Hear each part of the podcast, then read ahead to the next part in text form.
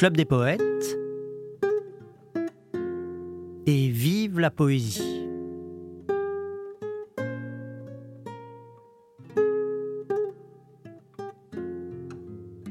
Que dire et comment dire, je l'ignore. Je ne dis rien de rien du tout. Seul un papillon insouciant batifole et de son aile chétive brise la lourde chaloupe. Mais ce sont des sottises, et là n'est pas la question. La question, c'est que rien n'a de sens dans ce monde. Peut-être la musique. Dans la musique, il y a l'immortalité, mais pas de sens.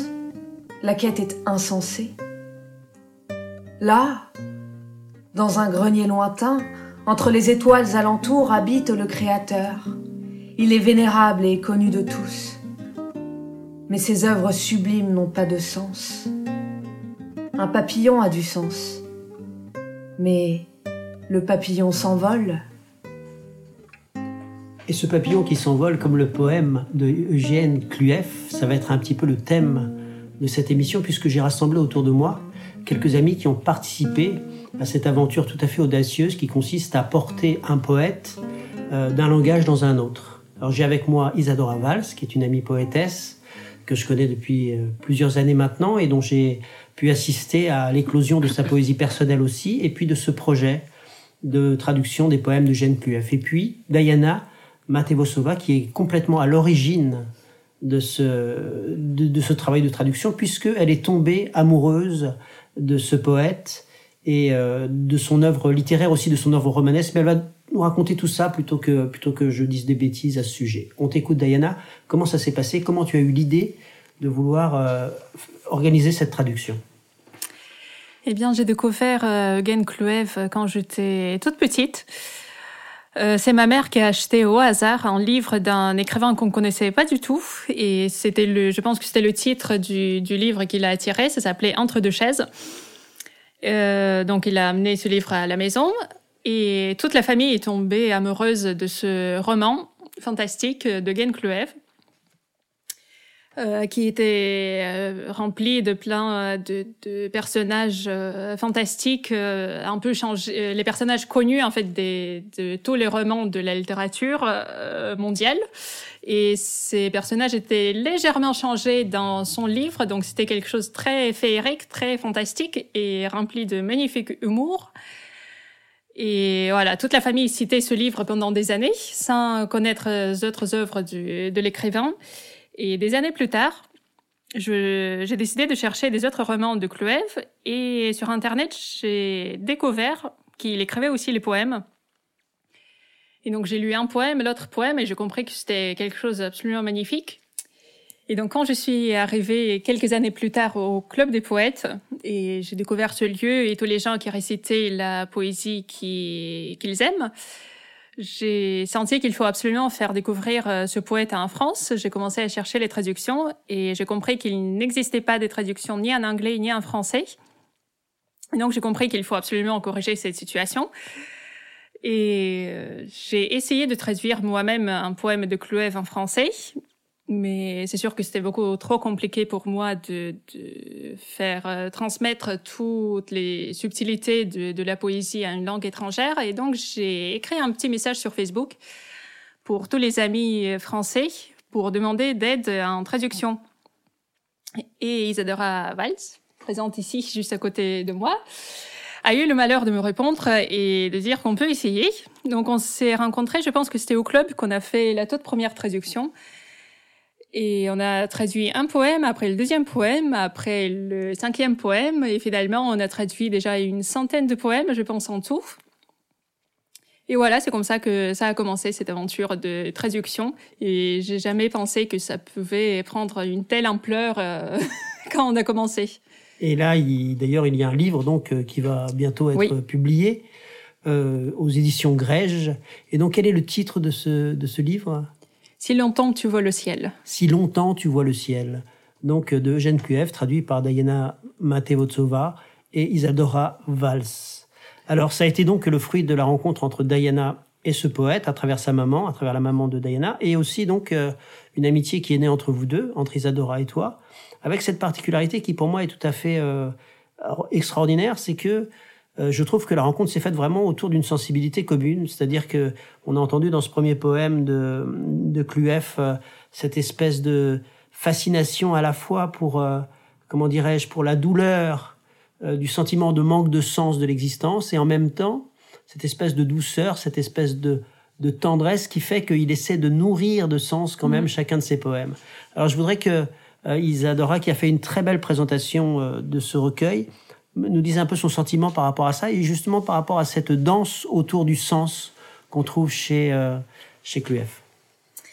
Oui, alors euh, je pense effectivement que, que ce qui fait la, la particularité et, l'intérêt de, de la poésie cluévienne, c'est que c'est une poésie qui peut sembler euh, assez paradoxale dans la mesure où j'ai le sentiment qu'il y a à la fois une, une, très grande interrogation, un très grand doute euh, sur l'existence, sur la vie elle-même, sur le, le pourquoi de, de, de, notre être au monde, et en même temps euh, une espèce de, de conviction dans les mots et dans le langage. C'est-à-dire que j'ai vraiment l'impression que dans ces textes, euh, réussit en quelque sorte euh, à donner du sens, mais à travers la poésie, et que donc on est toujours, euh, il y a un des poèmes qui parle d'un funambule, et j'ai le sentiment, je ne sais pas si Diana euh, sera d'accord, mais que c'est une poésie qui est toujours euh, absolument sur le fil, c'est-à-dire que on a conscience à la fois d'une extrême fragilité,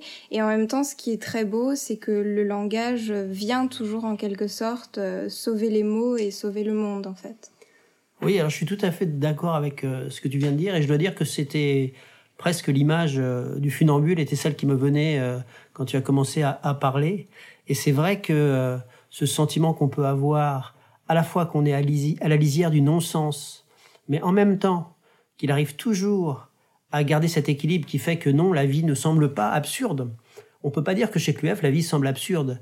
Elle semble, je sais, je saurais pas comment dire. Dis-le à ma place, dis elle semble toujours, euh, toujours questionner en fait, toujours euh, sur le fil. En fait, je garderai cette image euh, du fil. Vrai très juste. Alors dites-nous dites peut-être, entrons un peu dans le vif du sujet. On a entendu un poème pour commencer. Dites-nous un ou deux de ces poèmes maintenant, qu'on puisse découvrir sa poésie elle-même. on veut bien dire le tout premier poème qu'on a traduit et par lequel tout a commencé. Donc je peux le dire en russe et Isadora va dire la traduction. Всего и дело, что вздохнуть, расширив суток промежуток. Как знать, а вдруг от этих суток и мне перепадет чуть-чуть. Минут пятнадцать возле вас, не веря этакой удаче, не думая, что будет дальше, но набирая про запас два взмаха рук, два слова уст. Мне жить еще — и между нами сухой паёк воспоминаний не так-то уж и плох на вкус. Слезой разбавишь и живешь на хлебе и воде былого, Весь день твердя два ваших слова, а прочих слов не ставя в грош. У встреч обуглены края, у вечности шаг черепаший, А эти клочья жизни вашей, они и есть вся жизнь моя. Il ne reste qu'à pousser un soupir pour élargir l'espace du jour. De ce jour, qui sait, peut-être aurais-je une petite parcelle aussi, un quart d'heure à vos côtés, chanceuse à n'y pas croire, insoucieux de l'avenir, mais engrangeant deux mouvements de main, deux mots de votre bouche. Je vivrai encore. Et entre nous, la portion congrue des souvenirs n'est pas si mauvaise au goût. Tu y ajoutes une larme et tu vis, de pain et d'eau du passé, répétant toute la journée la litanie de vos deux mots, sans égard pour les autres. Les rencontres ont des bords charbonnés, l'éternité a un pas languide de tortue, et ces lambeaux de votre vie reconstituent ma vie même. Merci beaucoup, mesdemoiselles. On a aussi comme euh, invité aujourd'hui euh, quelqu'un qui a complètement participé à l'aventure de la mise en lumière de la poésie de Cluef euh, pour le public français. Il s'agit d'Urbain Rinaldo. Urbain Rinaldo est un compositeur, pianiste, musicien donc, et qui euh, a, euh, comment dire, offert euh, une grande partie de son talent pour faire connaître la poésie qu'il aime. Alors en particulier, comme il vient de la Guadeloupe, il a mis en musique un certain nombre de poètes de sa régions du monde, mais aussi les grands classiques de la poésie française. Et quand il a rencontré d'une part la poésie d'Isadora, on va pas parler beaucoup de la poésie d'Isadora parce que cette émission est consacrée à, à Cluef, mais il faut savoir que Isadora Valls est aussi une poétesse de grand talent. Quand il a rencontré donc, quand Urbain a rencontré la poésie d'Isadora, puis quand il a rencontré euh, la poésie de Cluev traduite par Diana et Isadora, il s'est aussi euh, trouvé euh, en écho. Il s'est trouvé touché dans sa sensibilité par cette poésie qui est toute de nuances et de délicatesse. Alors je voudrais que tu nous racontes un peu cette aventure urbain. donc c'est Diana qui m'a fait connaître la, poésie de Cluev. Ce qui m'a touché chez Cluev, c'est qu'il parle de, choses extrêmement graves, euh, mais c'est toujours de façon très très légère, c'est très effleuré. Les, contours ne sont jamais sont presque toujours un tout petit peu flous et c'est ce que j'aime. En plus, il y a euh, on, a toujours l'impression que que sa, poésie est, comment dirais-je euh, suspendue, voilà. Et c'est toujours d'une extrême légèreté. Les, thèmes les plus graves sont toujours traités avec une extrême légèreté. Et euh, c'est Isadora, euh, qui m'a demandé de mettre en musique un, poème qui s'appelle Le Nuage. Et moi, j'étais plongé dans la poésie antillaise et je me voyais pas du tout. je voyais pas le, je ne, je me voyais pas dans cette dans cette poésie-là qui est euh, qui est très différente de la, la, poésie antillaise, qui est une poésie très rythmée, très imagée. Euh, enfin, c'est une poésie qui est plus proche de, de, ce que je peux ressentir naturellement. Et euh, je, je crois même avoir commencé par dire non. Tout à fait. Et puis, et puis je lui ai dit, écoute, euh, je vais essayer, mais je ne garantis rien. Voilà. Et j'ai essayé, je garantis toujours rien, mais bon, j'ai essayé, puis ça a donné ce que, que vous allez sûrement entendre. Voilà, et maintenant, on va écouter justement une de ces mises en musique par Urbain de la poésie de Clueff.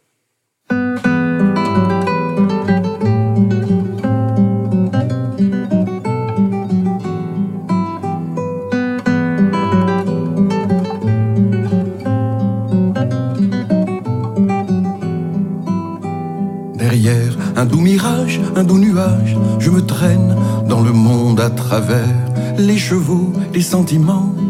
Mais ce nuage n'aime que sa liberté, et moi je n'aime que ce nuage pour mon malheur.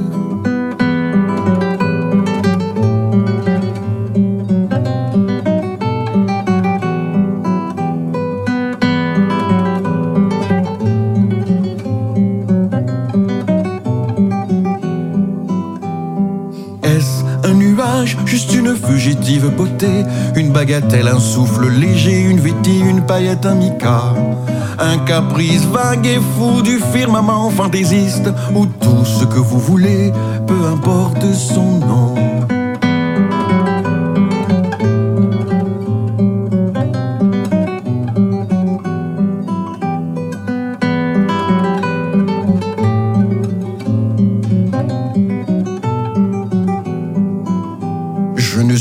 Solitude sans vous, rêverie éthérée sans vous, je me délie du monde. Et dans les chevaux des sentiments, j'aurais sans doute perdu mon chemin si l'éternité n'avait pas fait signe de son drapeau blanc.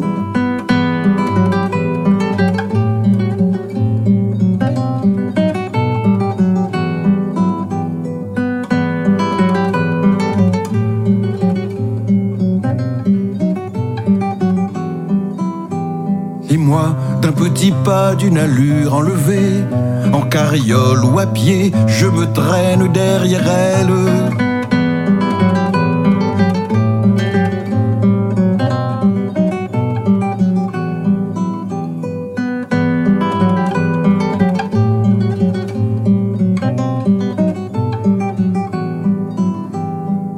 Éternité, fidélité ou trahison, invite de son drapeau et fascine, fascine, fascine.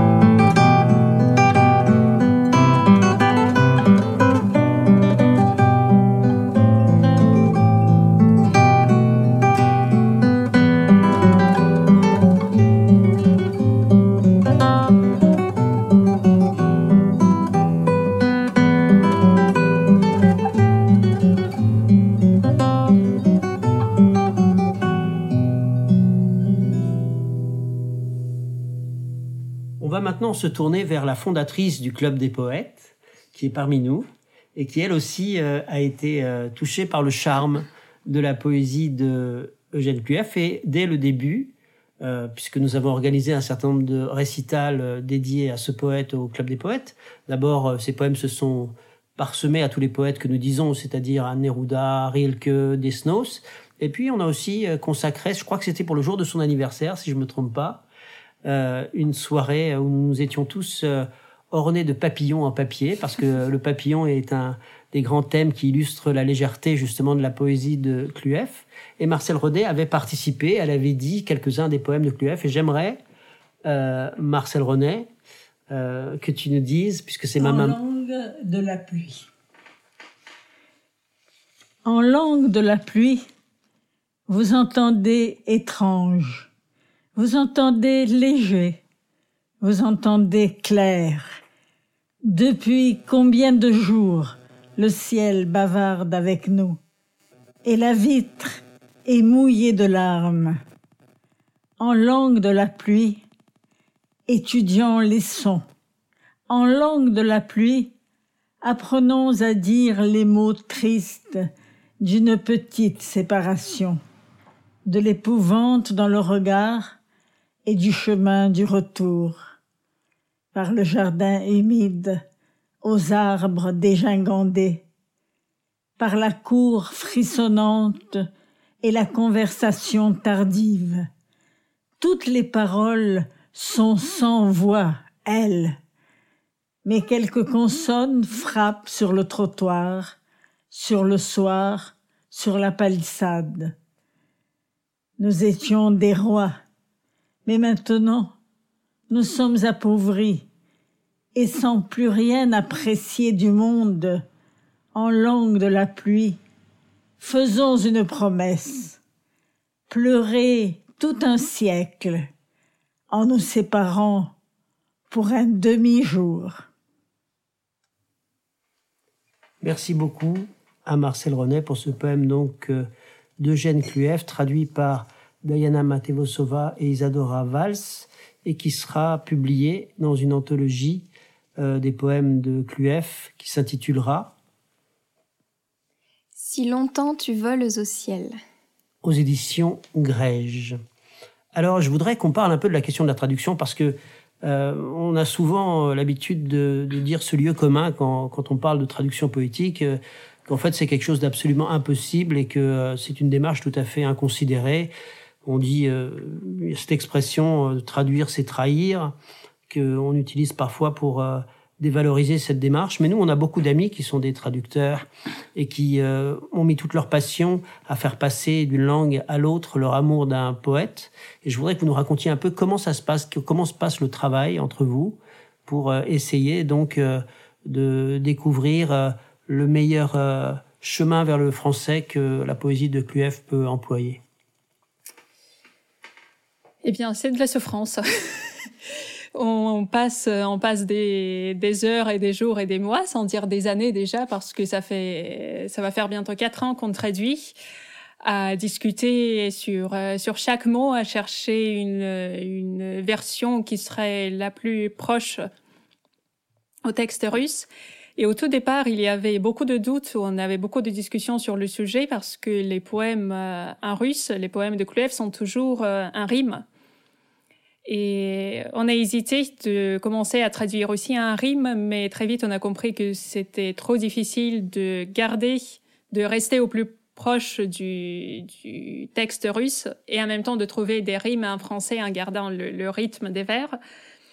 Et on s'est dit que c'était plus important quand même dans la traduction pour nous. En tout cas, on a fait le choix de garder le, toute la profondeur du, de la poésie de Cluev avec euh, tous les jeux de mots et de sonorités qu'il utilise presque dans tous ses poèmes parce que c'est un peu son ça, la particularité de sa poésie que c'est toujours euh, basé sur euh, sur les sonorités et pour nous, c'était plus important de garder ces sonorités dans les traductions que vraiment de garder des rimes, euh, voilà, à la fin de chaque vers. Euh, Euh, Et voilà. Vous, et vous avez essayé de, de, de faire une, vous avez fait une tentative, par exemple, pour essayer de, de restituer un poème en vers euh, rimés Alors, c'était pas nous, c'était Pierre, un ami euh, du club qui venait à l'époque souvent au club et qui a participé au tout début dans nos soirées de traduction. Et lui, il a réécrit une de nos traductions. Il a réécrit un rime et c'était très beau. Mais c'était pas la poésie du Cluef. Donc euh, voilà, après c'est une seule tentative qu'on a faite. Euh, après, on a on a abandonné cette idée et on a resté avec notre euh, démarche euh, de traduction. Mais vous-même, vous l'avez jamais essayé vous-même Je pense pas. Je me souviens pas, en tout cas non, je crois pas. Et, et vous, Isadora, vous, avez, vous, recevez en quelque sorte euh, les poèmes dans leur version euh, la plus proche, la plus littérale, euh, la plus proche de la langue russe. Et puis, euh, donc, euh, vous euh, essayez de, d'entretisser ça avec, euh, en- pour redonner cet écho de sensibilité entre la poésie de Cluef en langue russe et la poésie en langue française. Euh, d'une certaine manière, je pense qu'il y a une... euh, une proximité euh, entre votre sensibilité et celle de, de parce que vous avez un, comment dirais-je, un goût dans ce que vous écrivez aussi pour la nuance, pour la délicatesse, pour euh, l'indicible qui transparaît entre les lignes. Et, est-ce que c'est, est-ce que c'est un peu à ça que correspond votre travail et comment vous y prenez alors? Alors, euh, d'abord, je pense que c'est tout à fait vrai qu'effectivement, c'est très difficile euh, non seulement de, de traduire un poète, mais aussi de le mettre en musique, euh, de simplement d'apprendre ses textes, de le dire, si on, on ne ressent pas en soi euh, quelque chose qui est de l'ordre de la sensibilité commune, en fait. Et, et je trouve que, c'est ça aussi qui, qui rend la poésie très magique, c'est-à-dire que c'est vraiment un dialogue d'intimité, en fait, entre un texte et puis après les personnes qui reçoivent ce texte. Et hum, pour répondre à votre, euh, à votre question, en fait, euh, euh, le, tissage est un terme euh, très bien trouvé parce que vraiment, euh, c'est euh, on retrouve l'image du fil, vraiment un fil après l'autre, où on essaye de, de, de tisser ce texte pour euh, l'amener vers la langue française. Et très concrètement, pour vous parler un peu de cuisine de traductrice, en général, euh, Diana me propose donc une traduction littérale, mais qui est de moins en moins littérale. D'ailleurs, j'ai très peur que un jour elle aura plus du tout besoin de moi pour traduire, et je trouve ça terrifiant. mais donc en général, il y a ce texte premier, et puis moi, j'essaye de travailler en fonction de des connotations qu'elle me donne, et souvent, alors. Elle est très polie, donc quand ça ne lui convient pas, elle ne me dit pas non, mais elle me dit un oui, un petit peu traînant, et alors là, je comprends qu'il faut encore continuer à travailler, en fait. D'accord, bah peut-être qu'on peut écouter encore un poème de Cluef alors, puisque je crois que vous nous avez apporté plusieurs des exemples de vos traductions. Euh, Puisqu'on a parlé des jeux de sonorité, je veux bien lire euh, ce poème que qu'on aime beaucoup. Et on a passé pas mal de temps à le traduire. Et euh, je pense que c'est une de nos plus grandes fiertés de traduction. La nuit mouillée raille, et au-dessus du toit de paille, non, au-dessus du toit du sérail allume une étoile. Suspendue de côté, festive et solitaire, vêtie du vieil Orient dans le jeune jardin. Et cet or vif voilait la vieillerie. La vieillerie se ravivait un peu de côté. Et près de la vieille grange le meur s'allégeait. Et alors les vestiges de l'âge demeuraient invisibles. Et nos siècles filaient comme des barges. Nous n'avions toujours pas grandi. Mais toujours, dans la pénombre, à l'heure où l'or vif revivait la vieillerie, l'éternité et la jeunesse dévoilaient leurs aveux. Merci beaucoup, c'est très beau. Je voudrais faire une expérience, euh, parce que euh, vous savez qu'au Club des Poètes, il y a des poèmes que j'ai entendus euh, interprétés par, parfois des centaines de fois par, par, par des interprètes différents. Et, j'aimerais bien que Isadora nous, nous dise ce poème qu'on vient d'entendre aussi. J'aimerais l'entendre par la voix d'Isadora, si elle veut bien. La nuit mouillée raille, et au-dessus du toit de paille, non, au-dessus du toit du sérail, allume une étoile. Suspendue de côté, festive et solitaire, vêtie du vieil Orient, dans le jeune jardin.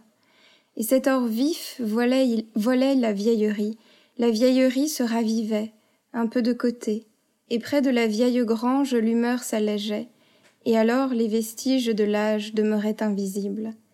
Et nos siècles filaient comme des barges, nous n'avions toujours pas grandi, mais toujours dans la pénombre, à l'heure où leur vif ravivait la vieillerie, l'éternité et la jeunesse dévoilaient leurs aveux. Alors on avait un peu tardé à le dire parce que c'est une euh, période très douloureuse pour toute cette région du monde. Euh, bien sûr, est un poète euh, russe et qui euh, où est-ce qu'il habite maintenant? Ça fait à Danemark depuis bah, depuis les années 90. Il, est, il habite au Danemark donc et il a été comme c'est le cas de Diana qui me disait tout à l'heure, qui me confessait qu'elle avait presque du mal à parler la, langue russe en ce moment. Euh, Diana et euh, Evgeny Kluev, Eugène Kluev, ont été très brutalisés par ce qui est en train de se passer, par la violence euh, de ce qui se passe en Ukraine. Et euh, cette situation a inspiré à Kluev le poème qui suit et que va interpréter pour nous Diana. Et combien de mots nous perdrons aussi, assez utiles, d'un emploi opportun. Non, la vie n'était pas un paradis, et les tentes n'étaient pas très éclatantes, mais les tentes étaient. Asseyons-nous, prenons une liqueur au dernier repas funéraire. Non, la vie ne sera pas un enfer. Il n'y aura tout simplement plus de vie. Et on ne comptera que tout n'est qu'un rêve. Comment se réveiller, se sauver? On nous aidera à ouvrir un nouveau chapitre et à se supprimer à la fin du vers. Entends-tu comme le vent hurle déjà? La cadence parfaite, bienvenue vers la coda, de mots qui n'existent pas, vers ceux qui ne se passent pas. 7 avril 2022. Voilà, c'est un poème qui vient à peine d'être écrit et j'en profite euh, pour dire que euh, nous allons consacrer euh, dans quelques semaines un de nos podcasts à la poésie ukrainienne contemporaine, puisque nous sommes en contact avec un certain nombre de euh, poètes ukrainiens, dont certains sont franchement sous les bombes en ce moment. Voilà, c'était maintenant, euh, c'est maintenant le moment d'écouter à nouveau Urbain Rinaldo. Alors peut-être dis-nous quelques mots, Urbain, sur ce qu'on va entendre maintenant. On va entendre un, poème de, de, de qui s'intitule Octobre. Alors je voudrais juste demander avant à Diana de nous donner la, la version russe de la, de la première phrase, du premier vers, qui est... Euh... Et si tu traduis en français, ça donne, de façon littérale De façon littérale, ça donne euh, Demain, nous aurons encore la vie. Et la façon, la phrase sublime qu'a trouvée Isadora Demain, la vie sera encore à nous. Rien à dire. Voilà, et maintenant donc on écoute cette version mise en musique par Urbain Rinaldo.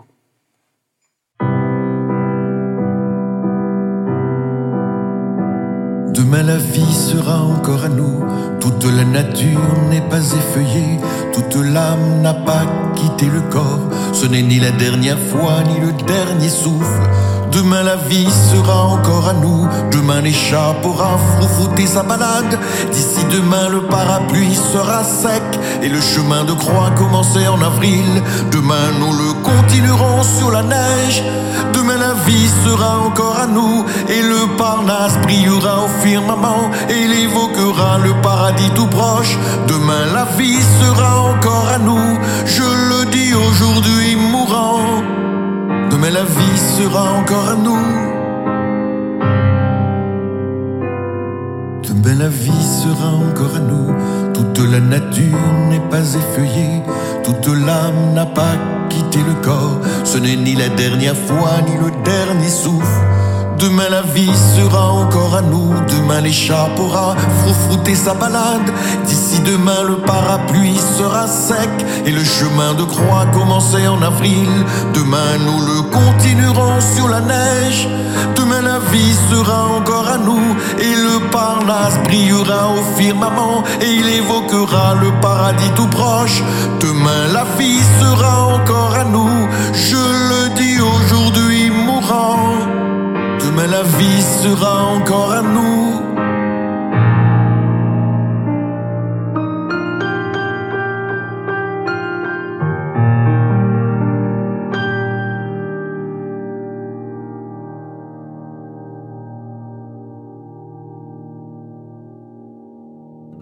C'était Et vive la poésie, l'émission hebdomadaire du Club des poètes, et pour terminer, quelques mots du fondateur Jean-Pierre Renet.